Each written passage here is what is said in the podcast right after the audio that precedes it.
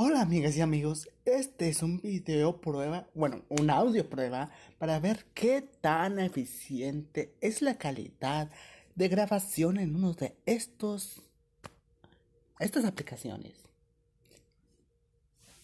Ustedes no sabrán, pero yo soy un muy buen actor de doblaje amateur. El hecho de ser amateur o profesional no define si eres bueno o no. Hay varios profesionales que están solamente por ser parte de una familia reconocida anteriormente en el mundo del doblaje.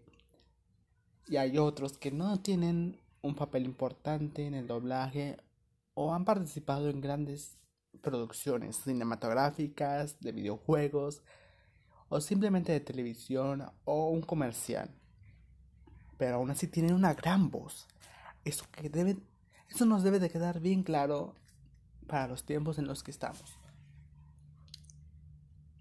Por poner un ejemplo, un gran actor de doblaje, muy profesional, sin duda es Mario Castañeda. Él es profesional, es conocido en muchos países y no hay nadie que se ponga a dudar de su talento y de todos los buenos papeles que ha interpretado. Y por el otro lado tenemos quizá a un actor de doblaje emergente porque yo no he sabido nada de él. De hecho creo que ya olvidé su nombre. Su nombre va y viene, pero él se llevó el papel que tanto había deseado por tanto tiempo. El de ser la voz en español latino de Deku, de Izuku, Izuku Midoriya. esto de los nombres japoneses es un lío en serio. De hecho, creo que es mi talón de Aquiles en estos momentos. Y de hecho hay varios productores o directores de doblajes que ciertas líneas las tienes que decir en inglés, ya sea porque en el idioma original se dijo en español y hay otros que mantienen ese, ese lenguaje, pero con tu propia voz. Aún así es difícil tratar de hablar en otros lenguajes, en otros idiomas que no sean los tuyos. Pero debes intentarlo, ¿verdad? Debes, debes.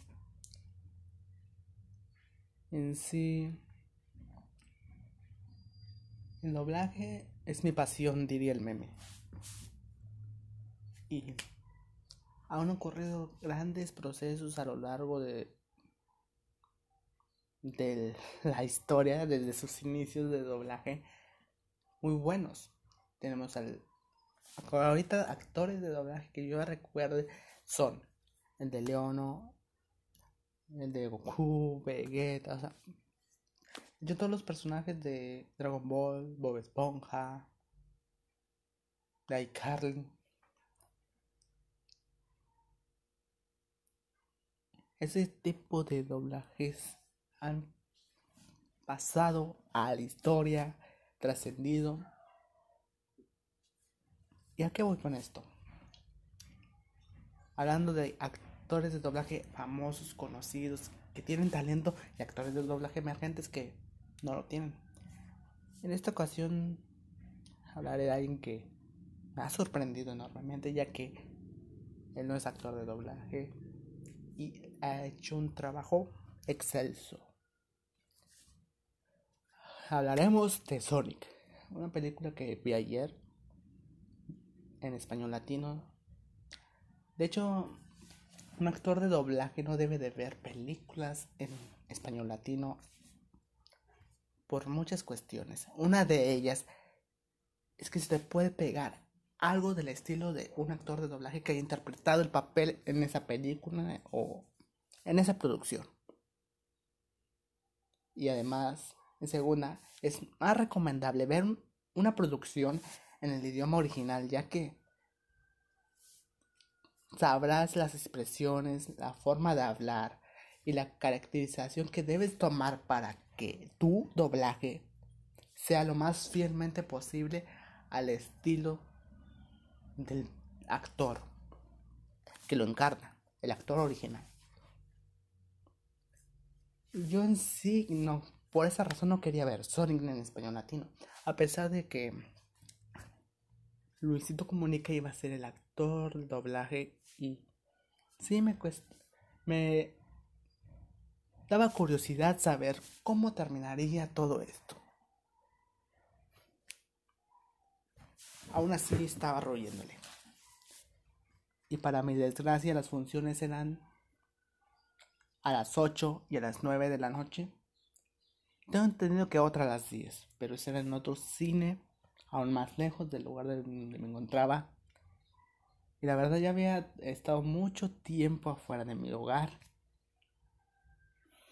Llegué a esa hora a mi hogar a las 8 cuando empezaba la, la película subtitulada. Y dije, hay que ver esa película. No importa si es en español latino, tú vela. Si la quieres ver subtitulada, llegar a tu casa como a las 12, 1 de la mañana. Y eso no. Eso no, es, no ayuda. Al contrario, te. Te vuelve un poco loco andarse desvelando. En fin, terminé viendo la película y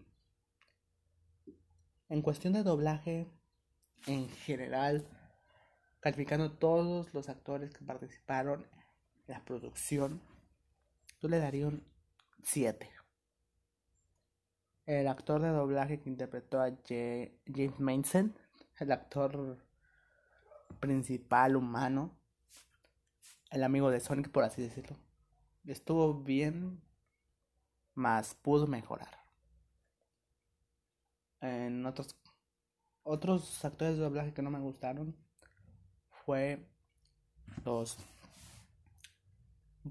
no sé si llamarlos soldados o alguien perteneciente a la marina pero una escena en la que se reunían ellos para hablar acerca de Sonic y de todos los acontecimientos que él había ocasionado la verdad el doblaje se me hizo muy malo.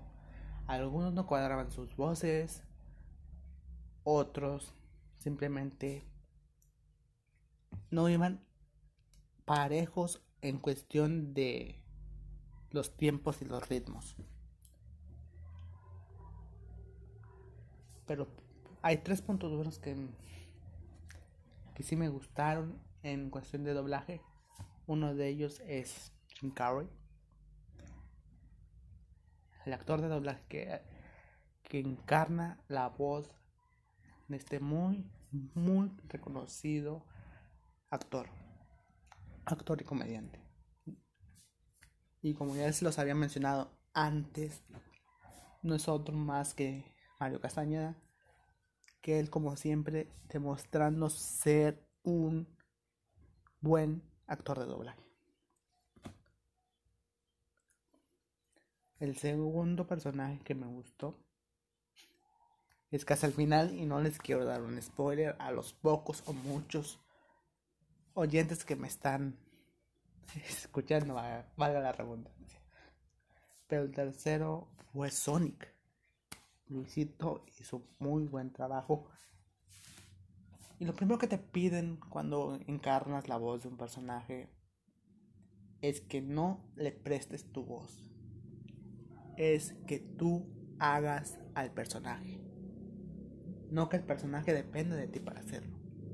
Es algo confuso, pero lo diré un poco más detalladamente posible.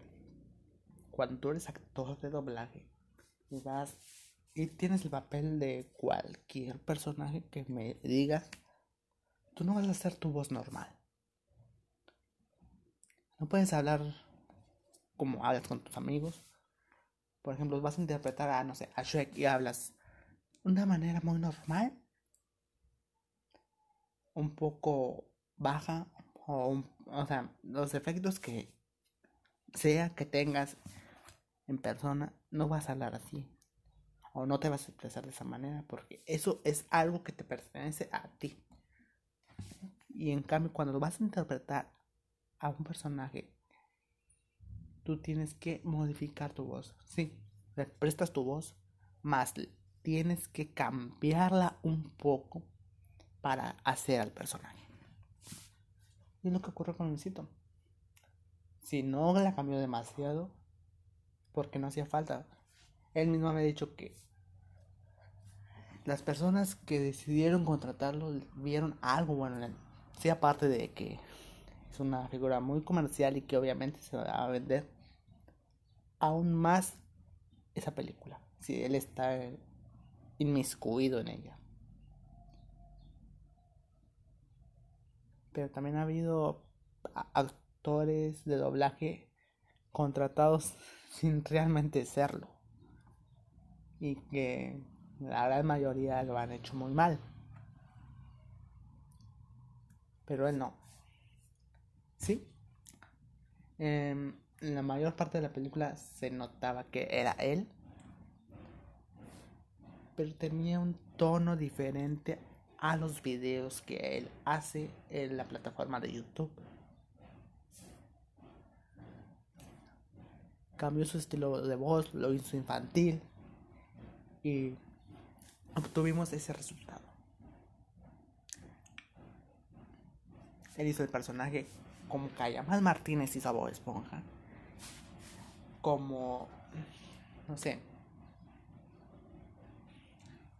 como Mario Castañeda hizo a Jim Carrey. Porque obviamente él cambia su voz, hace los personajes propios y a la vez diferentes. Se mimetiza con ellos prácticamente. Y en fin, este podcast de hecho iba improvisado, pero ya después me comencé a soltar y aquí tenemos esto. El doblaje es muy bueno y de hecho es por eso que les quiero decir que en sí esta película cumple lo necesario en cuestión de voz, en cuestión de trama, en cuestión de otras cosas. Eso ya sería muy aparte, eso a mí no me incumbe. Porque habrá muchas personas a las que les gustará y a otras a las que se les hará cliché. Es solo cuestión de públicos. El definir si te ha gustado una película o no. De públicos y de gustos, obviamente. Y. ¿Qué les puedo decir? Quizá esta vaya a ser una nueva sección con temática de doblaje, hablando sobre los actores de doblaje emergentes y cómo es que les fue, si es que me gustó, si es que me agradó. Obviamente no criticando, siempre dándole puntos de vista para que puedan mejorar. Porque así como yo comencé siendo el peor actor de doblaje en el mundo, soy un actor de doblaje amateur, pero con experiencia, con un proceso y me me hubiera gustado que me ayudaran a mejorar. Yo todo lo aprendí eh, gracias a, a videos, a capítulos que veía en la tele de series. Y después fui aprendiendo de que no debo imitar voces, debo hacer voces. Y en fin. Esta va a ser una nueva sección. La próxima película o serie de la que hablaré quizá dure un tiempo en, la que vuelva a hacer un nuevo podcast. Porque como les he dicho, no puedo ver muchas películas en español latino. Pero si se presta la oportunidad de que las funciones subtituladas salen muy tarde, sin duda les haré un podcast más. Y en fin, Sonic es, es una película que estuvo mucho tiempo pospuesta y pospuesta por temas de personaje. Y al final de cuentas, creo que cumple con lo necesario. Muy bien, eso es todo por el, el video, video audio de hoy. Espero les haya gustado. Y si tienen algunas recomendaciones de películas o de actores de doblaje emergentes a los que quieren que yo reaccione a su trabajo, me agradaría mucho escuchar sus sugerencias, digo, leer sus sugerencias o escucharlas también, ¿por qué no?